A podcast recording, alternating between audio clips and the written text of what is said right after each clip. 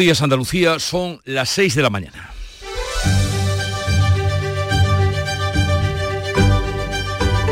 Despierta tu mente, descubre la realidad. En Canal Sur Radio, La mañana de Andalucía con Jesús Vigorra.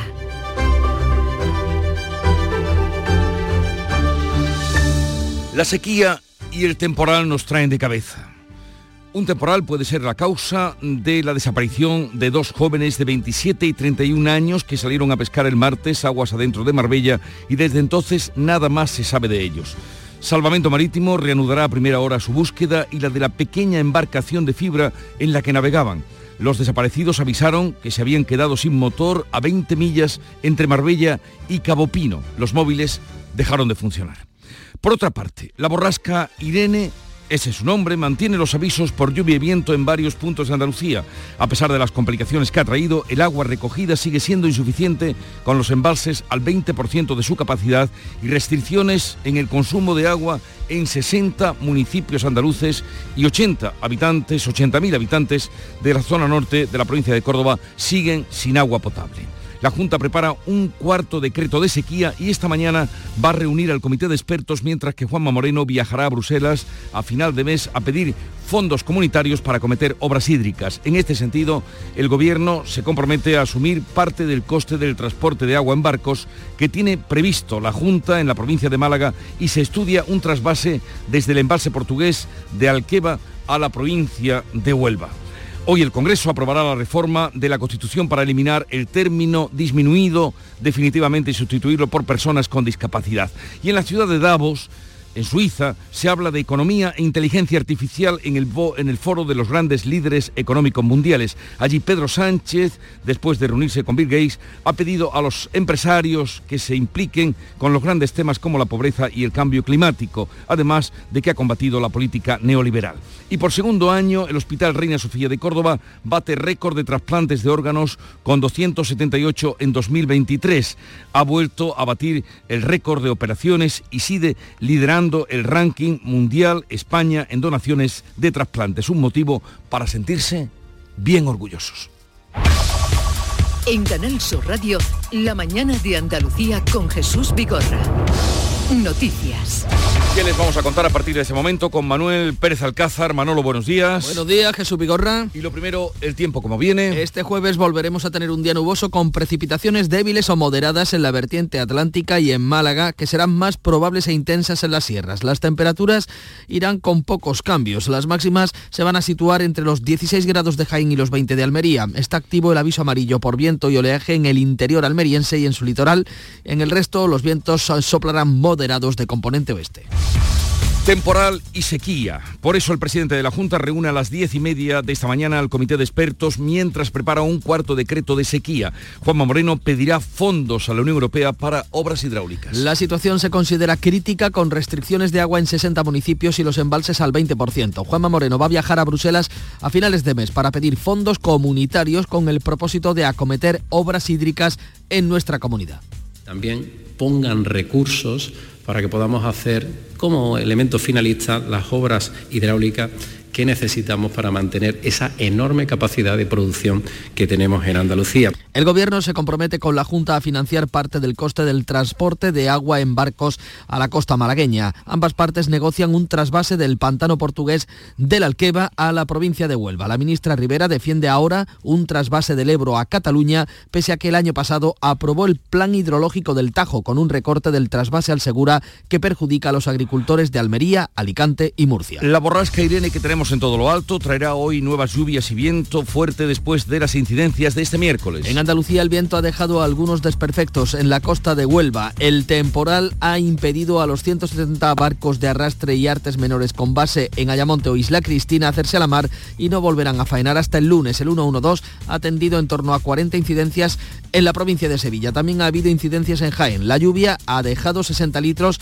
en Ribera del Cala y Almadén de la Plata en la provincia de Sevilla, 57 en Grazalema en Cádiz, Cádiz, 30 en el Campillo y Valverde del Camino en Huelva o 25 en los municipios malagueños de la Majada de las Lomas y Cortes de la Frontera. A primera hora de la mañana se reinicia la búsqueda de los dos hombres jóvenes que desaparecieron en alta mar desde el martes por la tarde cuando salieron a pescar en aguas adentro de Marbella. Este martes no ha habido resultado positivo tras buscarles entre 15 a 25 millas mar adentro desde la punta de Cerro Gordo en Granada a Punta Europa en Gibraltar. Las labores de búsqueda eh, fueron complicadas por el viento que alcanzó casi 70 kilómetros por hora. Se busca eh, en la Buidón, una embarcación pequeña de fibra de 6 metros y que en la que viajaban estos dos hombres de 31 y de 27 años que avisaron que se habían quedado sin motor a 20 millas mar adentro de Marbella. Los móviles ya no les funcionan. El Congreso aprueba hoy la reforma de la Constitución que sustituirá el término disminuido por personas con discapacidad. La mesa ha tumbado las enmiendas que, aprovechando la reforma, pretendían colar PNV y sumar. La mesa la rechaza al considerar que no se ajustan a la reforma del artículo 49. El PNV pretendía limitar la inviolabilidad del rey, suprimir el artículo 155 o dar encaje al derecho de autodeterminación del pueblo vasco.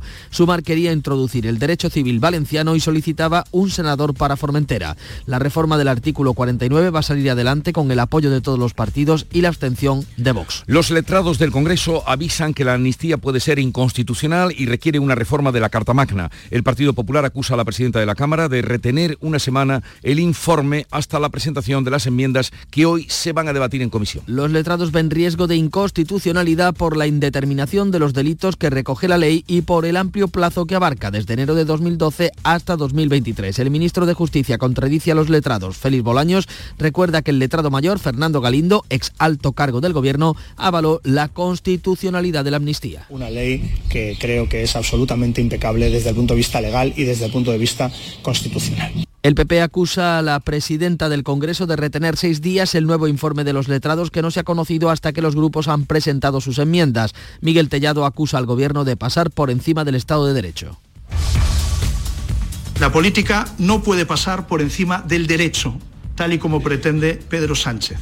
Este texto evidencia que la ley de amnistía es un misil en la línea de flotación del Estado de Derecho. El comisario de Justicia de la Unión Europea va a analizar a propuesta de Ciudadanos el informe de los letrados. Este jueves la Comisión de Justicia va a debatir las enmiendas. El Gobierno descarta incluir la, en la amnistía los delitos por terrorismo como pretenden Junts y Esquerra. El juez de Córdoba que ha instruido el caso de los dos militares muertos en las maniobras en Cerro Muriano considera que el delito de homicidio doloso que está reclamando la familia tiene cabida en la jurisdicción militar. Lo señala el juez en su auto eh, que dice que el artículo 46 del Código Penal Militar castiga como abuso de autoridad determinadas conductas encuadradas en lo que se considera maltrato de obra a un subordinado. Según ABC, pone el ejemplo de una sentencia del Supremo para señalar que el homicidio doloso en esta modalidad de maltrato tiene encaje en el tipo penal militar, aunque el juez se ha inhibido en el juzgado togado militar, la acusación de la familia del soldado y del cabo fallecidos va a recurrir para que la justicia castrense no lleve este asunto. Pedro Sánchez ha defendido en el foro de Davos en Suiza el buen momento de la economía española y ha criticado el modelo neoliberal.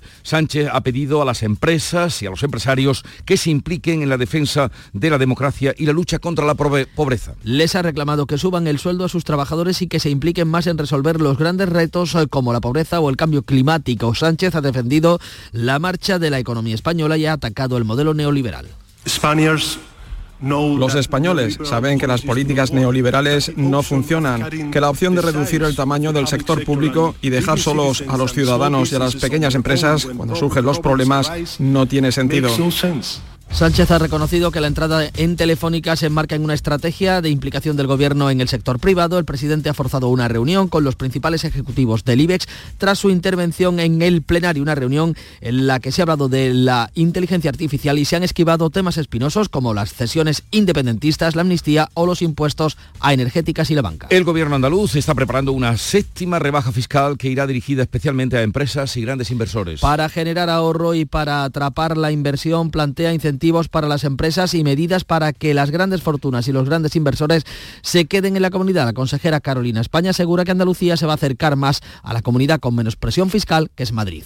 Será una rebaja fiscal importante y no sé si conseguiremos superar a Madrid, pero nosotros eh, gota a gota se va llenando el vaso.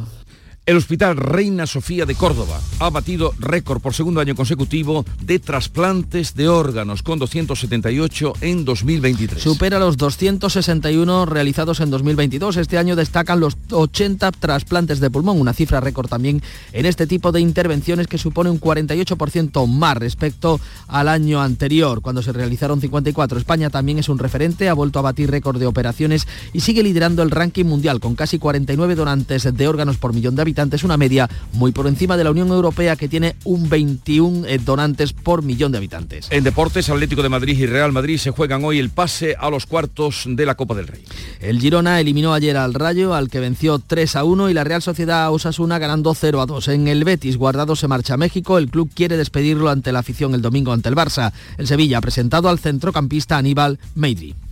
Y vamos a ver cómo recoge y refleja la actualidad la prensa que ya ha leído repasado y resumido para todos ustedes. Paco Ramón, buenos días Paco. Muy buenos días, pues con dos asuntos mandando en las portadas ese informe de los letrados mm, del Congreso y el presidente del Gobierno en Davos. Dice a veces, la amnistía es inconstitucional y contraria al derecho. Eh, hace alusión a ese informe de los letrados del Congreso, un informe que califica de demoledor contra la intención del Gobierno y advierten de que invade competencias de los tribunales. En el país, Sánchez pide en Davos a los empresarios que defiendan la democracia. Ejecutivos del IBEX tratan de airear su diferencia con el Gobierno y el presidente ataca el discurso neoliberal que llevó el presidente de Argentina, Javier Milei, a ese foro. En el mundo leemos que Sánchez pide en Davos eh, ayuda para defender la democracia. También eh, leemos en el diario de Unidad Editorial que el gobierno lanza toda su maquinaria contra el pasado del Partido Popular mientras oculta sus tratos con Junts. En esa reunión que se producía ayer entre Jordi Turul y Santos eh, Cerdán en el Congreso. En la vanguardia, el PSOE trata de salvar otro trámite de la ley de amnistía ante las diferencias de Junts y Esquerra. Y sobre el asunto de la sequía, Barcelona se prepara ya para bajar la presión del agua por la sequía. La medida empezará a aplicarse en los municipios del área metropolitana, donde dice este diario se consume más, por lo que en la capital se va a demorar todavía unos meses. Y en La Razón cerramos eh, con otra visión sobre Davos. Milei se estrena en Davos, dos puntos, entre comillas, el socialismo condena a la pobreza y de su título, pero Sánchez busca en el foro la complicidad, dice, de las empresas para reafirmar su política. También abre con la información de los letrados del Congreso que cuestionan la ley de amnistía. Vamos a ver qué cuenta, qué dice la prensa internacional y qué ha encontrado en ella Beatriz Almeida. Buenos días, Bea. Muy buenos días. Empezamos en Ecuador. El diario Primicias de Quito César Suárez, el fiscal que dio guerra a la corrupción, recibió al menos 20 tiros mientras manejaba su auto en el norte de Guayaquil. El asesinato llega en momentos de violencia extrema en el país y tras una declaración de conflicto armado interno. En el tiempo de Bogotá, captura de Greg Oliver Huguera. Así cayó en Colombia el terrorista vinculado al atentado contra un importante político español que es eh, Vidal, Cuadras. Y en otro tiempo, el Times británico leo que el Parlamento ha validado el proyecto estrella de Sunak para deportar inmigrantes a Ruanda. Se temía que los propios conservadores votaran en contra, pero no ha sido así. Y en Amberes, en Bélgica, han encontrado un Picasso y un Chagall robados hace 14 años. Espero que los cuadros vuelvan pronto a la familia, dice el propietario que es israelí. Lo leo en la Gaceta de Amberes. Y el tiempo adverso en noticia al norte del hemisferio norte, una explosión de frío ártico asola Europa, Asia y América del Norte. El belga Lesuar, fuertes nevadas, el caos se apodera de toda Bélgica. El alemán Berliner, Berlín se congela. Recomiendan andar dando pasos de pingüino, así, balanceándote un poquito, para evitar resbalones en el hielo. El francés Le Monde, la nieve y el frío se prolongan en Francia y el estadounidense Washington Post, la tormenta invernal azota el país y creo que a nosotros nos llega un coletazo de esto a partir de mañana porque bajan las temperaturas. A las 7 menos 20, más. Al norte del hemisferio norte. Me ha entrado un frío tremendo. Cuando, al norte del hemisferio norte, Charo Padilla. Buenos días. Querido, ¿qué tal? Buenos días. Muy bien, muy bien. ¿Y tú? ¿Cómo estás? Mm, estupendamente. Cada vez te parece más a nuestro técnico, que está todo el día con la bufandita puesta. No, no, yo la bufanda es que es un efecto, aparte de que creo en la es un efecto placebo. Sí, curiosamente Igual hoy no que tú la para protegerse, por protegerse el, el- el- Sí, o además tú, y estrella de la mañana. Mire si tiene, allí tiene su bufanda. Sí. Tú, estrella de la mañana, tiene que proteger. Paco, Paco Ramón, va- va, Nah, da igual. gentil. Pero yo Da igual, mucha- da igual a que se ponga malo, ¿no? Es un, un calorcito ahí que es bueno. Mira, hoy hemos eh, querido hablar de los animales porque ayer, eh, con tanto ajetreo y tanto incidente en la carretera, no nos dio tiempo, así que hoy los oyentes han homenajeado a, su- a sus mascotas. mascota. Y realmente el cariño es inmenso, ¿eh? Inmenso. Y hemos hablado con Antonio, que Antonio tiene psoriasis y se despierta muchas veces del inmenso De- de- de- picor, del picor que que tiene. tiene. O sea, es Mm. increíble, ¿no? Y hay una asociación, enfermedad- psoriasis.org, que donde él está y que da eh, ayuda a, a muchas personas. Pero es que este Antonio tiene un apellido que tú vas a conocer. Antonio Manfredi. Ah, sí, nuestro compañero. Exactamente. Mm. Y me ha hecho una petición ¿Qué que yo te hago cada día. Que me tienes que dar más tiempo. Charo. Y perdona, pero es que es el defensor de la RTVA. Es que es un, es un, es un, persono- un personaje de peso en esta casa, ¿entiendes? Que se jubile, por cierto. No te jubile, Antonio. Y entonces me ha dicho que efectivamente mi petición de cada día, que me des más tiempo... Tu eh, reivindicación. claro. Y entonces yo no digo nada, pero lo ha dicho el defensor Pero, de esta casa. por el y el momento- defensor de esta casa manda. Pero como se jubila, pues podemos poner en este momento un poco de música Antonio, ni por esa. que nos llega de Bombay Canal Fiesta Hace Radio. tiempo que voló, se fue del barrio, le perdí la pista. Y ahora solo se ve ella cuando sube una foto en su Insta. Su carita de inocente me ha roto el corazón más de mil veces. Mis panas me dijeron no tendrés. Y es que tú no me mereces. Y por fin me siento libre. Yo soy libre, canta Bombay, Canal Fiesta Radio, la emisora hermana que nos hace llegar la música para invitarles a vivir y compartir la mañana con la realización de Víctor Manuel de la Portilla, el de la bufanda, eh, la producción de Esther Menacho y Carlos Menor. Sigue la información. Todos me cuentan que hablas muy mal de mí. Ahora te toca sufrir. Hasta tus amigas saben que aún te mueres por mí. El carnaval de Cádiz está en tu móvil. Porque con la aplicación móvil de Canal Sur Radio puedes escucharlo estés donde estés. Todos los días desde las 8 de la tarde en directo en el programa Carnaval Sur con Fernando Pérez y todo su equipo. Además, en nuestra aplicación móvil también tienes todos nuestros podcasts y en ellos encontrarás el ritmo del tangay, el seguimiento diario a la actualidad del Carnaval de Cádiz con Manuel Casal. Y por supuesto, en nuestra aplicación móvil tienes los programas que más te gustan y las emisiones en directo de todos nuestros canales. Descárgate ya nuestra aplicación móvil y disfruta de todo el Carnaval de Cádiz cuando quieras y donde quieras. En tu móvil. En Canal Sur Radio, la mañana de Andalucía con Jesús Vigorra. Noticias. A las 6 y 18 minutos eh, les contamos que Andalucía va a pedir a la Unión Europea fondos exclusivos para destinarlos a la ejecución de obras hidráulicas. Hoy precisamente el gobierno andaluz se va a reunir a partir de las 10 y media de la mañana, va a reunir al comité de expertos de la sequía para analizar una situación que considera crítica. Beatriz Rodríguez, muy buenos días. Buenos días. El presidente de la Junta, Juanma Moreno, ha anunciado en Cádiz que a final de mes viajará a Bruselas para pedir fondos comunitarios con el propósito de acometer obras hídricas en nuestra comunidad. Por eso yo siempre reclamo a la Unión Europea, y lo voy a hacer el próximo viaje aquí en Bruselas, que si el sector de la alimentación es estratégico para los intereses de Europa y queremos soberanía alimentaria, que también pongan recursos para que podamos hacer como elemento finalista las obras hidráulicas que necesitamos para mantener esa enorme capacidad de producción que tenemos en Andalucía. El presidente andaluz reúne hoy al comité de expertos mientras prepara un cuarto decreto de sequía. Andalucía tiene 60 municipios con restricciones de agua a fecha de hoy y los pantanos están al 20% de su capacidad, 10 puntos menos que en abril del año pasado cuando se reunió por última vez el comité de sequía. Le contamos también que entre esas medidas para paliar la sequía que contempla el gobierno andaluz está el abastecimiento de agua con barcos y un trasvase desde Portugal. El Alqueva es el mayor embalse de la Unión Europea, se, abastece del río Guadiana y en la actualidad está al 70% de su capacidad. Son alrededor de 3.000 hectómetros cúbicos que suponen escuchen, el doble del agua almacenada en el conjunto de la cuenca del Guadalquivir.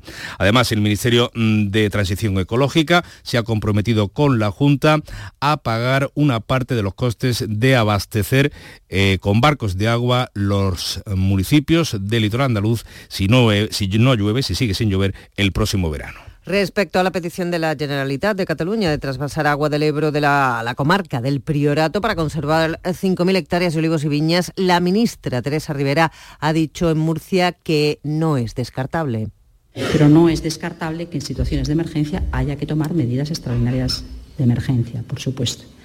Dicho lo cual, yo creo que también todo el mundo conoce que precisamente aplicando esos criterios nuestra convicción es que en relación con las grandes cuencas hidrográficas del país, es ser cuidadosos e interiorizar para garantizar que no solamente haya agua hoy, sino que haya agua mañana y pasado mañana. Declaraciones casi un año después de que el Gobierno aprobara el plan hidrológico del Tajo que recoge un recorte progresivo del caudal del trasvase al Segura que perjudica a los agricultores de Alicante, Murcia y Almería. Bueno, pues esperemos que la borrasca Irene eh, traiga hoy nuevas lluvias eh, y palíe en parte ese déficit hídrico que padece Andalucía. Este miércoles el viento ha dejado, además de la lluvia, algunos desperfectos. En la costa de Huelva, el temporal ha impedido a los 170 barcos de arrastre y artes menores con base en Ayamonte e Isla Cristina hacerse a la mar. La flota no volverá a faenar inicialmente hasta el próximo lunes, como cuenta este armador Jesús Castillo. Cuando sucede algún tipo de incidencia, siempre sucede en días de mal tiempo y aunque nuestra embarcación sea muy segura, pero no merece la pena arriesgar para realmente la rentabilidad que se le va a sacar. Pues hoy está previsto que se reinicie, reanude la búsqueda de dos hombres de 31 y 27 años que se encuentran desaparecidos en alta mar desde el pasado martes eh, por la tarde cuando salieron a pescar a aguas mm, dentro eh, o cerca de Marbella. José Valero. Salvamento Marítimo ha confirmado que las labores de búsqueda se van a reanudar a primera hora del día después de que ayer concluyeran sin resultado positivo. algunos se les está buscando con distintas salvamares y un helicóptero. Ayer tarde, por ejemplo, se les buscó entre 15 a 25 millas mar adentro de una amplia zona desde la punta de Cerro Gordo en Granada a Punta Europa en Gibraltar. Las labores de búsqueda fueron complicadas ayer por el viento que alcanzó los 37 nudos, casi 70 kilómetros por hora. Se busca la Budión, una embarcación pequeña de fibra de 6 metros y medio en la que viaja estos dos hombres. Los desaparecidos avisaron que se habían quedado sin motor a 20 millas mar adentro entre Marbella y Cabo Pino. Los móviles ya no les funcionan. Se ha dado también aviso a las embarcaciones que se encuentran por la zona y a los puertos deportivos de Marbella y Estepona. Les hablamos ahora de la actualidad política nacional. El Congreso va a aprobar hoy la tercera reforma de la Constitución que sustituye el término disminuido por personas con discapacidad. La mesa del Congreso ha tumbado las enmiendas que pretendía introducir el PNV, también sumar y que nada tenían que ver con ese artículo 49 de la Carta Magna. Y en cuanto a la ley de amnistía, los letrados del Congreso han avisado de que ese texto puede ser inconstitucional y requeriría de una reforma de la Carta Magna. El informe ha sido remitido a la Comisión de Justicia que debate hoy las enmiendas de los grupos parlamentarios. El PP ha acusado directamente a la presidenta de la Cámara, Francina Armengol, de retener una semana el informe hasta el martes, cuando finalizó el plazo para registrar las enmiendas. Los letrados ven riesgo de inconstitucionalidad por la indeterminación de los delitos que recoge la ley por el amplio plazo que abarca de 2012 a 2023. Consideran que esta ley invade competencias en los tribunales y además lesiona la seguridad jurídica y la igualdad. El Gobierno va a estudiar el informe, pero contradice a los letrados. El ministro de Justicia, eh, Félix Bolaños, recuerda que un informe anterior del letrado mayor, Fernando Galindo, exaltó cargo del Ministerio de Política Territorial avaló la constitucionalidad de la amnistía. Una ley que creo que es absolutamente impecable desde el punto de vista legal y desde el punto de vista constitucional.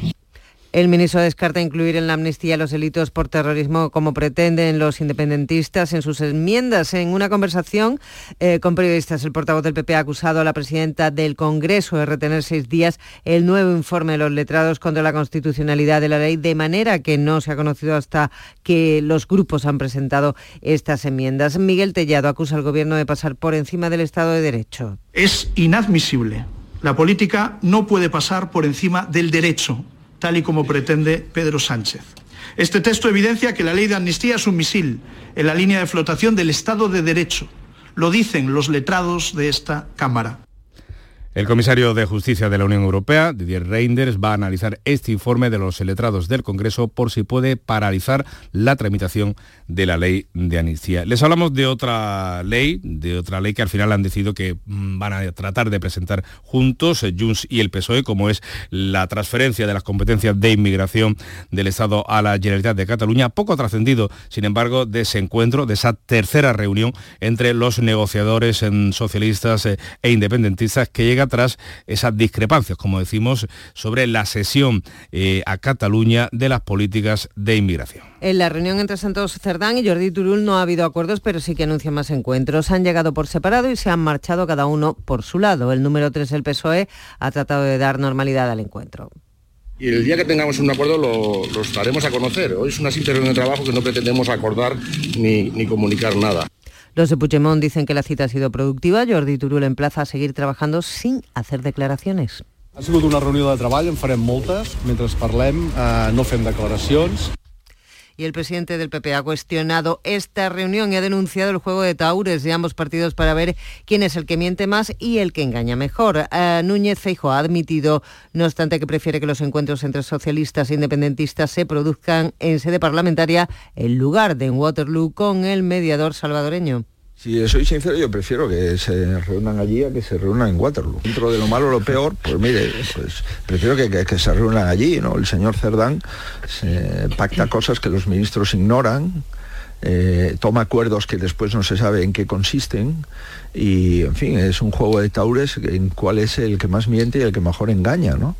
Le contamos ahora el malestar en el Tribunal Supremo, en el Alto Tribunal, por las retiradas decisiones del Constitucional de mayoría progresista en contra de sus, de sus sentencias o enmendando sus sentencias. 24 horas después de amparar al exdiputado de Podemos Alberto Rodríguez, el Tribunal Constitucional ha vuelto a enmendar una decisión del Supremo. Rechaza su decisión de volver a juzgar al dirigente de Bildu, Arnaldo Tegui, por el intento de refundación de la ilegalizada Batasuna. La mayoría progresista del Constitucional ha estimado el recurso del líder Aberchale, respaldando la ponencia del exministro Juan Carlos Campo. Este defiende que nadie puede ser juzgado dos veces por los mismos hechos. Y un apunte más de la política. Esther Peña será elegida como nueva portavoz del PSOE en sustitución de Pilar Alegría. Y en Colombia ha sido detenido eh, un hombre vinculado con el intento de asesinato del político español Alejo Vidal Cuadra. Se trata de un ciudadano venezolano que estaba buscado por la policía y tenía una orden de búsqueda internacional por un delito de terrorismo. 6 y 27. La mañana de Andalucía. Todo el deporte de Andalucía, de toda Andalucía lo tienes en El Pelotazo. 10 y 5 de la noche, esta es la sintonía del pelotazo, esta es la sintonía de Canal Sur Radio. Programón. Esto solo pasa aquí. Usted ha dicho el pelotazo, ¿no? Ha empezado con el programa, se llama el pelotazo. Claro. Pues eso es lo que queremos nosotros dar, el pelotazo. El pelotazo de Canal Sur Radio con Antonio Caamaño. De lunes a jueves desde las 10 de la noche. Contigo somos más Canal Sur Radio. Contigo somos más Andalucía.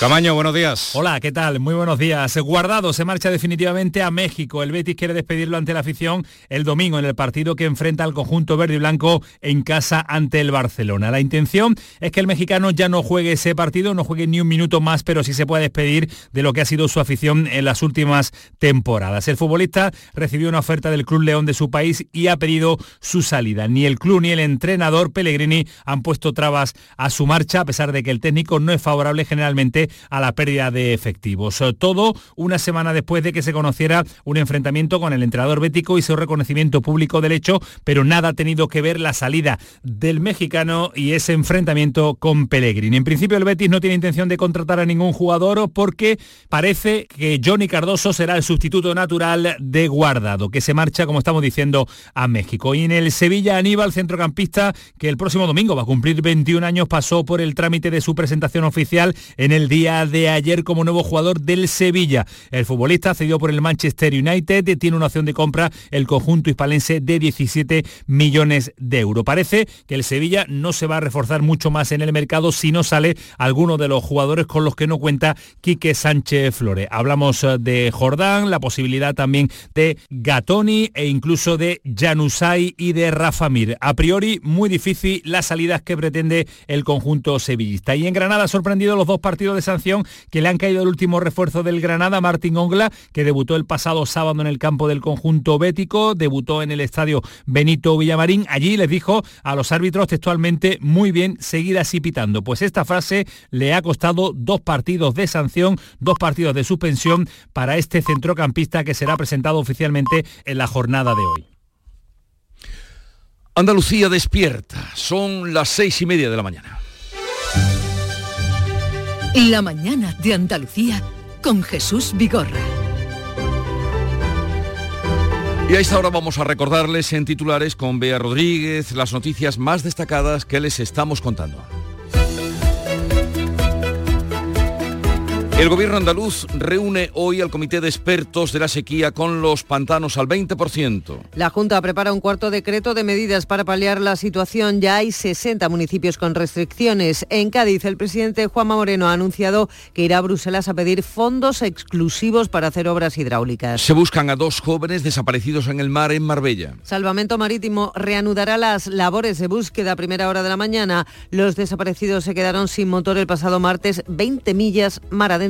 Los letrados del Congreso advierten de que la ley de amnistía puede ser inconstitucional. Consideran que invade competencias en los tribunales y lesiona la seguridad jurídica y la igualdad. El PP acusa a la presidenta Armengol de ocultar el dictamen. El Congreso aprueba hoy la reforma de la Constitución que sustituye el término disminuido por personas con discapacidad. El Ejecutivo andaluz prepara una nueva bajada de impuestos. Sería la séptima impulsada por Juanma Moreno. En esta ocasión irá dirigida a empresas y grandes inversores. La rebaja será importante para acordar distancias con Madrid, la comunidad con menor presión fiscal.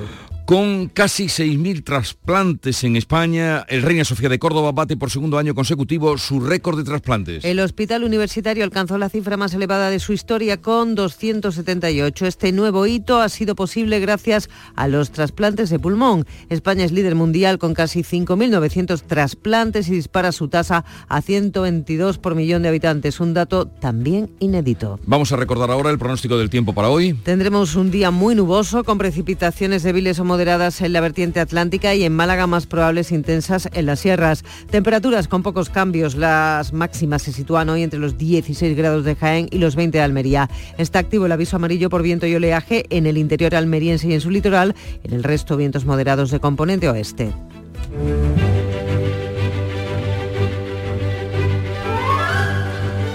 Hoy es el día de Santa Margarita de Hungría, allá por el siglo III, es cuando vivió, hija de un rey, del rey de Hungría, Bela IV, fue educada en un convento en Santa María de Lepri, fueron las dominicas las que la iniciaron en, ese acercamiento a los dones de la mística y vivió dando ejemplo de virtud y falleció en el año 270.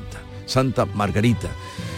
Y fíjense que en, las efemérides hoy vamos de nacimientos, porque hay ilustres nacimientos o ilustres personajes que nacieron tal día como hoy, un 18 de enero. ¿Os acordáis de aquello de Margarita, está linda la mar? No, no, no. Sí, ¿Pero Margarita de Hungría o de...? Margarita, está linda la mar. Rubén Darío, poeta nicaragüense, diplomático que lo fue de su país, nacía tal día como hoy de 1867 poeta que tuvo una vida atormentada, pero que dejó una poesía, una obra extraordinaria y sobre todo influente o influyente en muchos poetas que vinieron después. Tal día como hoy nació también Jorge Guillén en 1893. Tal día como hoy nacía Santiago Carrillo en 1915. Yo vengo a España clandestinamente en febrero sabiendo que es el momento de que el Partido Comunista salga a la superficie. Cuando llegó con la peluca. ¿Qué tiempos? ¿Qué tiempo después le en un acto mm, pues se le entregó la de Martín Villa, fue el, entonces ministro del Interior. Eh, y tal día como hoy nació José Luis Perales, cumple 79 años. Y se durmió se le gritó dónde va. Y otro nacimiento más de un compañero, colega y actor muy querido, eh, Antonio de la Torre, nació tal día como hoy, en el año 68, 56 años. Eh, para mí es muy emocionante este premio porque me lo da mi empresa, Canal Sur, que ha sido la que me ha mantenido vivo todos estos años de, carestía. Y le agradezco mucho el que me haya permitido estar con el ave para arriba, para abajo, haciéndome esa perseverancia que decía Jesús. Y el hecho de que me lo den en mi tierra, en Málaga, pues es como si me dieran el premio papá y mamá. Así que Eso fue cuando le dimos el premio del público, todavía no te había tenido el Goya ni nada, todo eso vino después y, y Antonio de la Torre Pero, muy pero ya iba en el ave para arriba y y, abajo. y- y grandísimo actor. Eh, a- ayer un periodista y amigo y escritor, eh, Javier González Cota, hacía en su columna La normalidad era esto, hacía alusión a una cita que, a una cita no, a un comentario que hice yo por la mañana, que dije que el invierno eh, era triste o algo así porque los amaneceres eran tardíos. Y escribe en su columna Amanece con dolorosa tardanza y se queja con razón Jesús Vigorra en la radio.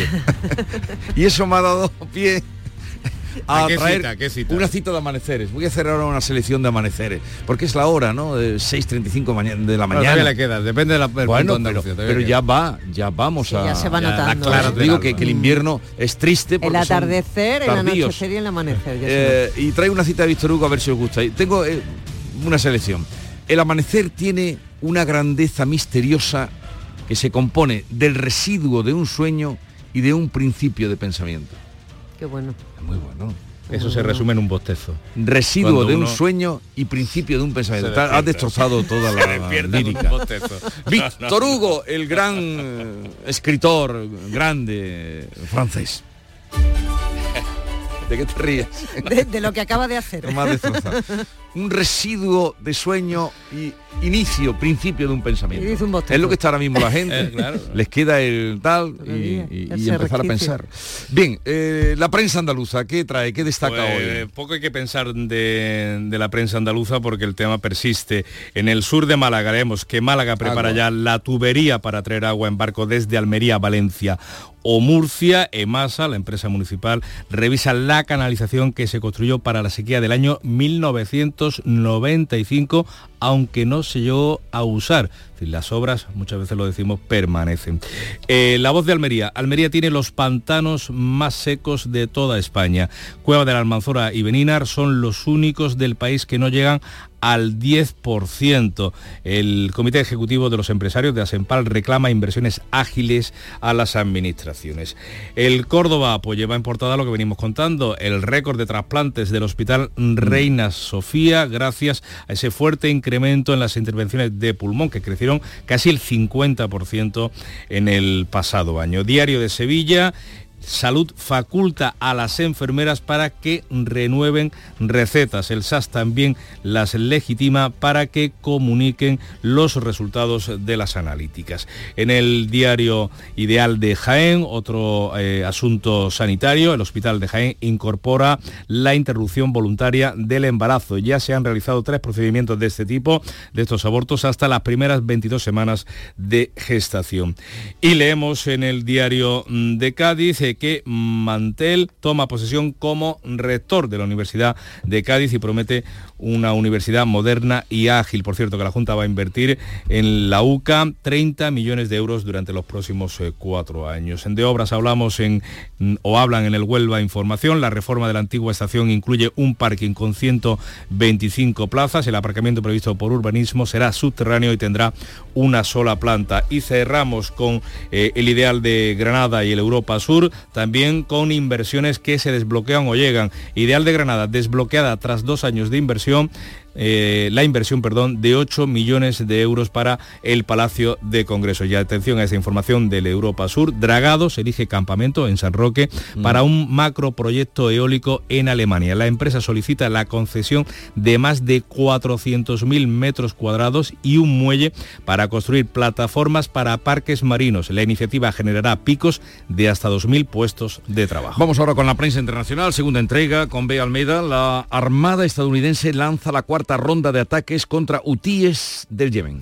Ese es el titular del Washington Post, que precisa que han destruido otros 14 lanzacohetes de los rebeldes que estaban listos para ser disparados contra navíos del Mar Rojo. Ecuador vuelve a la actualidad. El fiscal que investigaba el asalto a un canal de televisión la semana pasada ha sido asesinado hace unas horas. Y leo en el diario Ecuador de Guayaquil, el fiscal César Suárez, que manejaba casos de antinarcóticos, terrorismo y delincuencia organizada, fue asesinado dentro de su vehículo por sicarios cuando se dirigía a una audiencia por tráfico de drogas. Sigue el Foro Económico Mundial de Davos o en Davos, Suiza.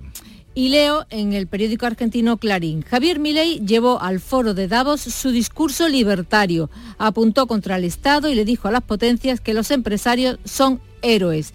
El FMI le ratificó su apoyo al duro plan de ajuste. La titular del fondo dijo que es un gran desafío bajar la inflación.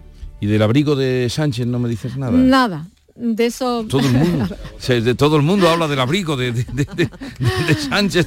Qué, qué, barbaridad. Un abrigo barato, además. Sí, sí. eh, dos temas copan hoy las portadas de la prensa británica. Uno, que Rishi Sunak ha logrado frenar la rebelión en sus propias filas. 60 diputados conservadores iban a votar en contra anoche de su proyecto estrella y al final solo fueron 11. En el Guardian nos cuentan que el proyecto de ley de deportación de Ruanda de Rishi Sunak pasa la tercera lectura en la Cámara de los Comunes. Y el otro tema que está en todos los periódicos es que al rey Carlos lo van a operar de próstata y a su nuera Kate le han intervenido de una dolencia no cancerígena en el estómago. El SAN, doble golpe a la salud de la familia real. La princesa de Gales permanecerá dos semanas hospitalizada y podría necesitar tres meses de descanso. Y leo en el Daily Mail, a toda página, recemos porque los dos estén bien qué obsesión por, por, contarlo todo, hasta la, que, que, que cosa íntima, como las operaciones. Qué cosa tan, bueno, pero, en fin. el cuerpo del rey no pertenece al Estado, ¿eh? Bueno, no, es... no sé, no sé hasta qué punto, pero dejarlos que, que se operen la gente. Dependiendo de qué lo contamos o no. Y la prensa francesa sigue desmenuzando el plan de Macron para relanzar su mandato político. León Lemón, Macron anuncia un plan de bajas por nacimiento e infertilidad para el rearme demográfico del país. Y Liberación lo analiza de este modo. Es impensable ver los vientres de las mujeres francesas movilizados al servicio de la preservación de nuestro modelo social. La idea de Macron, que no tiene hijos, es decir, sin decirlo, que si no queremos depender de la inmigración, entonces debemos iniciar una política pronatalista y de lucha contra la infertilidad. Pues fíjate que en Francia esto está pero muy adelantado, ¿eh? Sí, sí. Pero el, el tema de protección de a la gente que tiene hijos con, con muchas ayudas. ¿Algo más? Pues mira, termino con un artículo que publica la revista Nature. Google presenta su nuevo sistema de inteligencia artificial Alpha Geometry, Ah, sí, sí, sí, capaz de resolver problemas que requieren un razonamiento matemático profundo, entrenándolo desde cero y llegando al nivel de medallistas olímpicos de geometría. ¿Y qué pintamos nosotros aquí? con, con, noticias como estas que se van a seguir sucediendo. ¿Qué pintamos aquí? ¿Quién Paco? inventó a Google? Pues eso es lo que pintamos. Seguir inventando. 6.42 minutos de la mañana. A descansar, vea. Sigue la información en Canal Sur Radio. La mañana de Andalucía. Hola, ¿venden este local? En principio no se vende, ¿no, Juan? No, pero bueno, a ver, díganos, ¿sabía que esto antes de ser una franquicia de hamburguesas era una biblioteca? Algo habíamos oído. Pues me gustaría que volviese a serlo. ¿Y qué piensa hacer? Convencerles. Este viernes 26 de enero, Euromillones sortea un bote especial de 130 millones de euros. Euromillones. No hay nada más grande. Loterías te recuerda que juegues con responsabilidad y solo si eres mayor de edad. Si quieres disfrutar de la radio por la tarde, te espero de lunes a viernes a partir de las 4 en Canal Sur Radio. Te ofrezco complicidad, cercanía, risas y buen humor, las historias que pasan en Andalucía, actualidad, consejos sobre salud y muchas entrevistas. Cuento contigo. Así es la tarde de Canal Sur Radio con Mario Maldonado. Tres horas para disfrutar de la mejor radio hecha en Andalucía. De lunes a viernes desde las 4 de la tarde. Contigo somos más Canal Sur Radio. Contigo somos más Andalucía. En Canal Sur Radio, la mañana de Andalucía con Jesús Vigorra. 6 y 44 minutos, eh, les contamos ahora que el gobierno andaluz eh, prepara una séptima rebaja fiscal, una nueva mm, rebaja fiscal que sería la séptima, esta vez dirigida especialmente a empresas y a grandes inversores. Lo ha anunciado la consejera de Economía, Carolina España, en un desayuno de Europa Press, donde además ha dicho que el gobierno va a poner a la venta las villas turísticas de la Junta Inmaculada Carrasco. Son medidas para generar ahorro y para atrapar la inversión. La séptima bajada de impuestos, que aún está en estudio, plantea incentivos para las empresas y medidas para que las grandes fortunas y los grandes inversores se queden en la comunidad. La rebaja será importante, asegura Carolina España, y servirá para que Andalucía se acerque aún más a la comunidad con menos presión fiscal, a Madrid. Medidas destinadas a las empresas, bien pues en la compra de vivienda, bien en algún tipo de deducción para un colectivo interesante, pero será una rebaja fiscal importante y no sé si conseguiremos superar a Madrid, pero nosotros eh, gota a gota se va llenando el vaso. Carolina España ha avanzado además que a finales de mes se publicará en el Boja la cuarta subasta de patrimonio que incluye inmuebles y fincas. La consejería prepara además una quinta subasta de patrimonio en la que venderá las cinco villas turísticas de la comunidad que están cerradas. Las otras cinco se mantendrán en funcionamiento. Les damos ahora el dato de creación de empresas en Andalucía. El pasado mes de noviembre ha sido el mejor de la serie histórica, con un crecimiento del 5,5% en tasa interanual y un total de 1.690 sociedades mercantiles constituidas frente a las 356 que se diluyeron.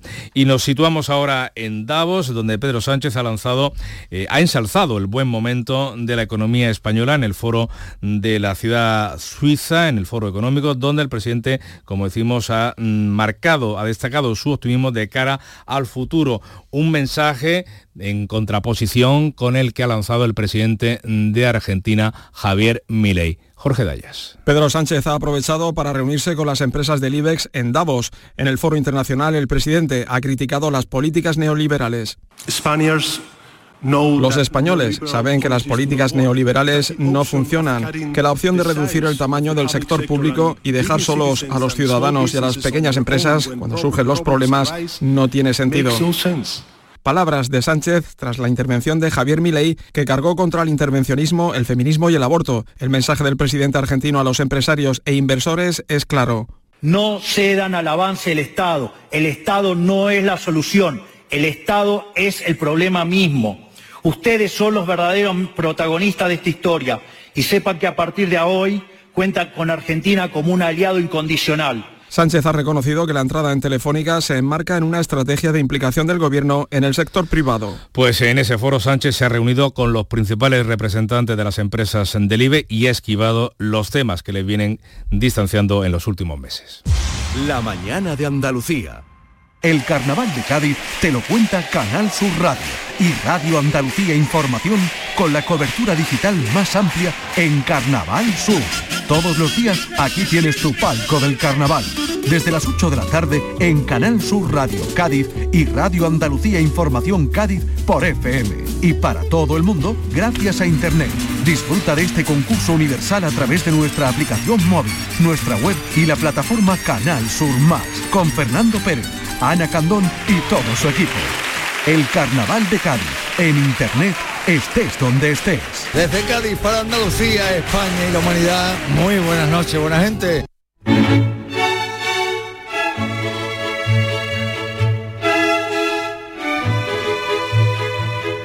Pues a conocer qué dio de sí esa novena sesión ya del concurso de coplas del Carnaval de Cádiz. Vamos esta mañana con Fernando Pérez. ¿Qué tal compañero? Buenos días. Muy buenos días. A una hora prudente, decente, terminó la novena función del concurso de coplas del Gran Teatro Falla en su fase clasificatoria. Tuvimos buenos momentos, eh, buenas situaciones con la chirigota de Luis María Rodríguez Rondán, con el coro de, de, San Fernando, disfrutamos también con una comparsa de Morón de la Frontera y hubo un poco de todo, pero nos vamos a quedar con una letra de una comparsa que también llamó mucho la atención. La Alegría de Cádiz, que es de Manolo Cornejo, del hijo de uno de los grandes del carnaval, de la Chirigota Lobe, pero en la modalidad de comparsa. Nos vamos a quedar con esta letra y volvemos hoy a las 8 de la tarde, entre otros con el coro de Pedrosa, uno de los grandes coros del carnaval y también de la unión del Noli Francisco Sevilla Peci, una comparsa que saldrá de ello, pues los escuchan aquí en Canal Sur Radio y en Radio Andalucía Información. Les esperamos. Para pegarnos el gusto. Fui con mi novia de cena a un restaurante de lujo con una carta de esas modernas. Y yo nada más ve la carta, te juro que casi lloro. Al ver que todos los platos como ingrediente usaban oro. Salmón noruego bañado en oro. Carne argentina bañada en oro. Caviar de oro, champán de oro. Hasta el marisco y yo le dije a mi señora. Guárdate el pan y los picos que eso te vale para la pulsera esa de Pandora. No sé si será tu torre y tu muralla, no sé si será la arena de tu playa, no sé si será tu gente, tu tronera, será tu pirachonera o el vivirte cada día. No sé qué es lo que tienes, entraña mía.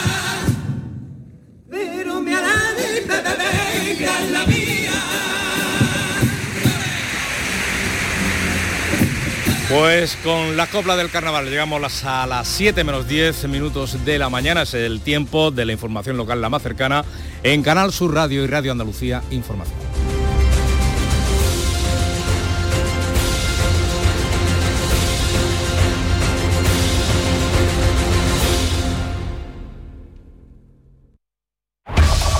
En la mañana de Andalucía de Canal Sur Radio, las noticias de Sevilla con Antonio Catoni.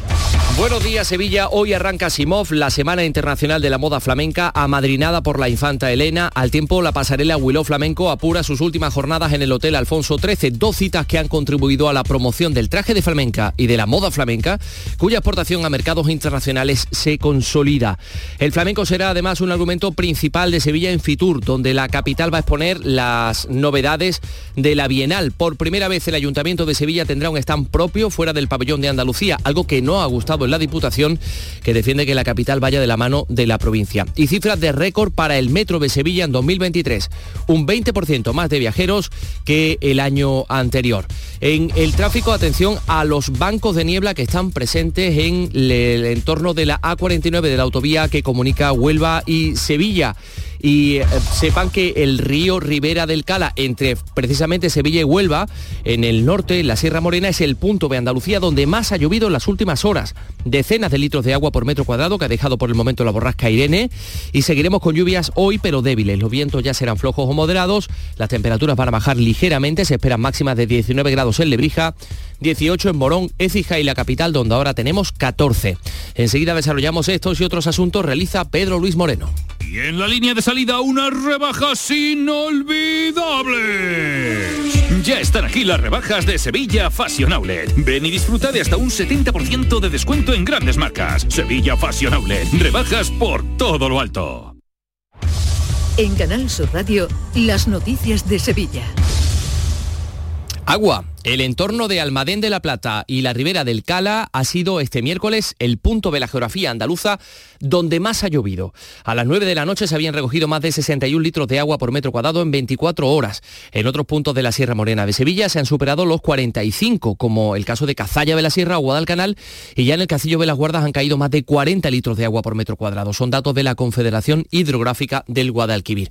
En cuanto a incidencias, en la provincia se registraban unas 40 debido sobre todo a la fuerte rachas de viento. La mayoría en la capital, donde se han caído árboles en la avenida del Cid, en la avenida de Carlos V, también en la, calle José María de Bedoya, en la Huerta de la Salud, sin que haya habido daños personales. Se daban avisos al 112 por riesgo de caída de carteles y ramas en Alcalá de Guadaira, en Merena del Aljarafe, en Glora del Río y Morón. En la capital, los parques han permanecido cerrados. Hablamos de Fitur. Por primera vez, desde que se celebra esta Feria Internacional de Turismo en Madrid, Sevilla Capital va a presentarse con un stand propio, fuera del que lleva la Junta de Andalucía. El alcalde José Luis Sanz ha defendido la singularidad de la ciudad, tercera más visitada de España y donde el sector supone el 18% del PIB. Por eso dice, Sevilla necesita un espacio diferenciado entre los pabellones 7 y 9. Que Sevilla tiene un discurso propio para vender, que requiere, por tanto, una agenda propia para eh, trabajar y que, por tanto, necesita un espacio propio en Fitur. La decisión ha gustado a la Diputación, que defiende la fortaleza de la oferta de la capital y la provincia, que vayan juntas. Su presidente, Javier Fernández, lo decía así. Que Sevilla es muy importante si la vemos como un todo. La capital es importantísima, nadie le cabe la menor duda que es el motor y el corazón pero hay una provincia maravillosa, con rincones magníficos para perderse Tanto el ayuntamiento como la Diputación van a ir de la mano de los empresarios del sector turístico, los que van a acompañar en decenas de presentaciones y reuniones de negocios. El flamenco, decíamos, un buen reclamo. Hoy se inaugura la Semana Internacional de la Moda Flamenca Simov en el Palacio de Congresos. La infanta Elena va a ser la madrina de esta edición número 29 y Nieves Álvarez, modelo, la embajadora. 98 diseñadores participan. El público va a ver 1.820 trajes de 72 firmas. Hay, habrá 43 eh, desfiles y dos pabellones con más de un centenar de expositores. La organizadora Raquel Revuelta espera que sea todo un éxito. Este año vamos a ver por ejemplo, mangas también con, mucho volumen, vamos a ver hombreras, que eso es, lo estamos adaptando de la moda urbana, pero por supuesto que se mantienen los trajes tradicionales de toda la vida que juegan con esos volantes pues Simov y Willow Flamenco contribuyen desde hace años a la exportación de trajes de gitana y complementos a mercados internacionales. Hay pedidos numerosos de Japón, pero también se ha abierto mercado en Estados Unidos y Emiratos Árabes. La moda flamenca, que es el argumento principal de esta pasarela Willow Flamenco en el Alfonso XIII, que vive ya sus últimas jornadas, 6 y 54. El llamador. Los lunes a las 10 de la noche. Las noticias de Sevilla.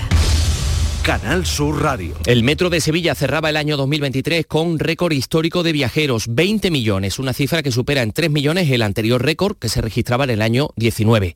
Con respecto al año pasado, al año, bueno, al año anterior, a 2022, el número de pasajeros crecía en un 26%. El promedio de afluencia en días laborables ha sido de 63.800 usuarios. Para Jorge Maroto, el director de Metro de Sevilla, se consolida la tendencia tras el parón de la pandemia. Desde mediados de 2014 hemos tenido un crecimiento sostenido en la demanda que tan solo se ha visto interrumpido los años 2020 y 2021 debido a la pandemia. Desde aquí damos las gracias a todos los ciudadanos que confían en el transporte público y en Metro de Sevilla para sus desplazamientos y a todas las personas que con su trabajo lo han hecho posible. En tribunales, acuerdo en el juicio al hombre acusado de dejar morir a su madre enferma en, el verano de 2022 por no darle alimentos, por no darle cuidados. La Fiscalía ha reducido de 17 a 3 años la pena para el acusado al que se condena por homicidio imprudente. El hombre declaró que tras cuidar de su progenitora, él solo durante muchos años, llegó un momento en que se vio sobrepasado y bloqueado. El tribunal aceptó aceptado el acuerdo y el jurado popular ha sido desconvocado. El juicio se da por concluido. Por otra parte, ya han pasado a disposición judicial los cinco detenidos por la agresión a un joven argentino en la madrugada del lunes a la salida de la discoteca Antique en la isla de La Cartuja. Según ha podido saber Canal Sur Radio, las cámaras de seguridad recogieron el momento de la agresión. Una mujer asestaba varias puñaladas a su víctima que permanece hospitalizado. Y les contamos también que la Policía Nacional ha detenido a un hombre por intento de homicidio. Los agentes localizaron la llamada de auxilio en un descampado encontraron al agresor encima de otro hombre al que estaba golpeando en la cabeza. Lo explica Juan Manuel Torres, el portavoz de la policía. La Policía Nacional ha frustrado un intento de homicidio gracias a la rápida intervención de los agentes que salvaron a un varón que pedía auxilio al grito de socorro. El detenido, que hacía caso omiso a las advertencias de los actuantes de cesar en su ataque, fue arrestado apartándole de la víctima, la cual presentaba un sangrado abundante en cabeza y boca. Según publica ABC de Sevilla, agresor y víctima habrían quedado para mantener un encuentro sexual. Les contamos también que la Asociación Profesional de Militares de Tropa y Marinería Española desconfía de la justicia castrense, defiende que sea un tribunal civil el que se encargue de la investigación de la muerte del soldado bisueño Carlos León en unas maniobras militares en Cerro Muriano, en Córdoba. El presidente de la agrupación, Marco Gómez, en Canal Sur, ha dicho que los castigos físicos en el ejército están prohibidos y espera que la investigación se pueda hacer sin cortapisas. Que no le metan miedo a los soldados, que los dejen hablar, que por hablar no se es ni más ni menos soldado, ni más ni menos indisciplinado. Mm. Lo que hay que hacer es dejar que la verdad salga adelante porque se han perdido dos vidas humanas hay dos familias rotas para toda la vida. 6 y 57. Los guerrilleros, tapicería y colchonería en Utrera, a precios de fábrica. Colchón de matrimonio de 27 centímetros de grosor, lechos independientes, refuerzo en zona lumbar, cara de verano e invierno, valorado en 689 euros, ahora 299 euros. Sí, sí, has escuchado bien, 299 euros. Y por un euro más televisor LED de 32 pulgadas de regalo. Estamos en Utrera, carretera Carmona número 15 en Utrera, Sevilla. Entregas en 48 horas. En Canal Sur Radio, las noticias de Sevilla. Con Antonio Catoni. El Ayuntamiento de la capital incluye 11 nuevos bienes patrimoniales en el contrato de conservación permanente para evitar su deterioro. Entre ellos está el Arco de la Macarena eh, o el muro del Callejón del Agua. Esta herramienta está dotada de un presupuesto de 280.000 euros y permitirá aumentar su cuidado, según explicaba el delegado de urbanismo Juan de la Rosa. La contratación de estos servicios permite disponer de los recursos técnicos y humanos necesarios para atender a cualquier circunstancia que afecten a la conservación y el mantenimiento de estos elementos históricos que forman parte del patrimonio de la ciudad. Por cierto, también en materia de vivienda, la gerencia ha aprobado la reurbanización de los terrenos de Santa Bárbara en Nervión para la construcción de 276 viviendas, 100 de ellas protegidas. A esta hora vamos con la información deportiva. Antonio Camaño, buenos días. Hola, ¿qué tal? Muy buenos días. El Sevilla ya tiene su última incorporación presentado en el día de ayer y ya ha realizado la sesión preparatoria junto con sus nuevos compañeros. Se llama Aníbal Medbri, jovencísimo, viene del Manchester United, cedido con opción de compra de 17 millones de euros y tiene la posibilidad de debutar en el partido del próximo fin de semana. Como también Nailan, el portero lesionado las últimas semanas que ya hace campo, ya hace portería con el resto de la plantilla. Y la marcha de Andrés Guardado en el Betis ya es una realidad. La oferta espectacular por parte del Club León de México hace que el capitán del Betis se marche a su país y se despida del conjunto verde y blanco el próximo fin de semana ante Barcelona. Y la Asociación Sevilla Queremetro y la Fundación Cristina Jeren de Arte Flamenco van a ser galardonados hoy con los premios ISA concedidos por la iniciativa Sevilla Abierta. Hablando de flamenco, ayer se presentaba Fitur y la estrella era Pedro Granaíno.